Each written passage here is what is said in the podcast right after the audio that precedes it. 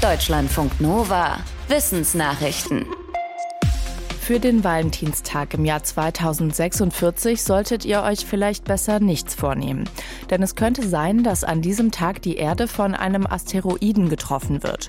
Und welche Konsequenzen das haben könnte, ist noch nicht absehbar. Das sagen Fachleute der US-amerikanischen Raumfahrtagentur NASA und ihre Kollegen von der europäischen ESA. Konkret geht es um den Asteroiden 2023 DW, der im Februar entdeckt wurde. Er ist etwa 50 Meter lang und könnte am Valentinstag in 23 Jahren die Erde treffen. Allerdings nur mit einer Trefferwahrscheinlichkeit von 1 zu 607.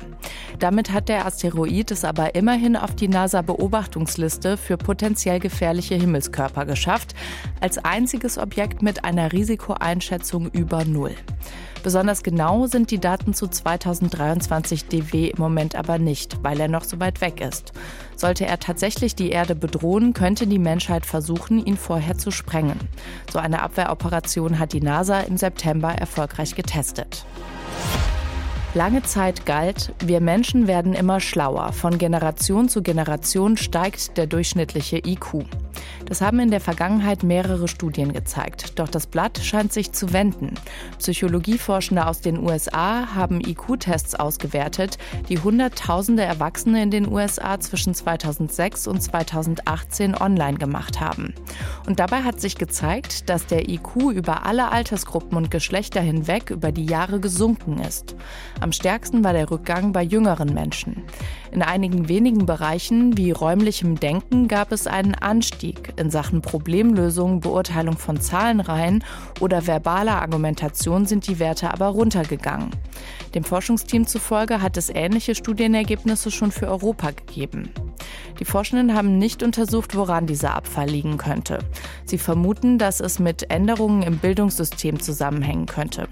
Auch die Tatsache, dass IQ-Tests als Maßnahme, um Intelligenz zu bewerten, umstritten sind, haben sie in ihrer Studie nicht weiter thematisiert. In Indien sind zwei Geparden ausgewildert worden, mehr als 70 Jahre nach der Ausrottung der Raubkatze in dem Land. Die beiden Tiere stammen ursprünglich aus Namibia in Afrika. Es sind die ersten von acht Geparden aus dem Land, die in die Wildnis entlassen wurden. Sie wurden im September nach Asien gebracht und haben sich seitdem an die neuen Lebensbedingungen gewöhnt. Weitere zwölf Geparden kamen im vergangenen Monat aus Südafrika nach Indien. Früher war Indien die Heimat des asiatischen Geparden. Das letzte Exemplar wurde 1947 von einem indischen Prinzen getötet. Der afrikanische Gepard ist ein Verwandter des asiatischen Geparden. Er gilt als das schnellste Landtier der Erde. Weltweit gibt es nur noch etwa 7000 Tiere. Phosphor ist für das Leben auf der Welt eines der wichtigsten chemischen Elemente.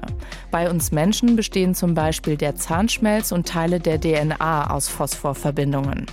In der Landwirtschaft ist Phosphor wichtiger Bestandteil von Düngemitteln. In der britischen Zeitung Guardian warnen Forschende jetzt aber vor einer globalen Phosphorknappheit. In ein paar Jahrzehnten könnten die weltweiten Phosphorvorkommen erschöpft sein. Und das könnte für Millionen Menschen bedeuten, dass sie nicht mehr genug zu essen anbauen können. Große Phosphorvorkommen gäbe es heute nur noch in Marokko, der Westsahara, Algerien und China. In den USA zum Beispiel seien die Vorräte schon zu 99 Prozent abgebaut. Im Moment, so die Forschenden, wird viel zu viel Phosphor in der Landwirtschaft verwendet. Das führt auch dazu, dass Gewässer belastet werden und es zu giftigen Algenblüten kommt. Die Fachleute sagen, noch lässt sich eine Katastrophe verhindern. Dafür müsste die Menschheit aber lernen, sparsamer mit Phosphor umzugehen.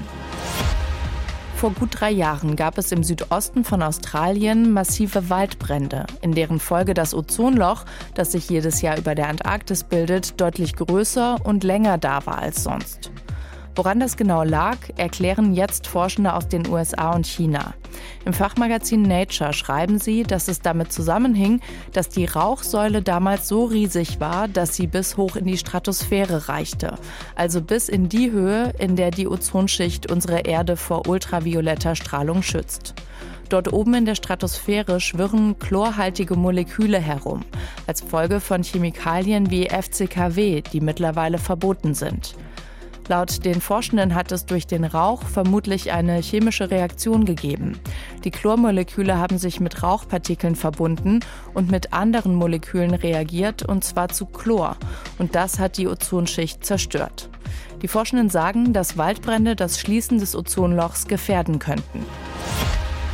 Die CD ist seit gut 20 Jahren ziemlich unter Druck. Statt Alben zu kaufen, setzen viele Menschen heute zum Beispiel auf Streamingdienste. Die Verkaufszahlen für CDs gehen deshalb seit Jahren zurück. Erstmals seit 1987 sind jetzt in den USA mehr Schallplatten verkauft worden als CDs. Die Zahlen stammen von der Musikindustrie und beziehen sich aufs letzte Jahr. Demnach wurden rund 41 Millionen Schallplatten verkauft. Das ist ein Anstieg um 3,2 Prozent im Vergleich zum Vorjahr. Gleichzeitig ging der CD-Verkauf um fast ein Drittel zurück auf 33,4 Millionen. Die USA sind der größte Absatzmarkt der Musikindustrie weltweit. In Deutschland ist die Lage für die CD noch etwas besser, aber auch hier steigen die Absatzzahlen für Schallplatten, während CDs immer weniger gekauft werden. Deutschlandfunk Nova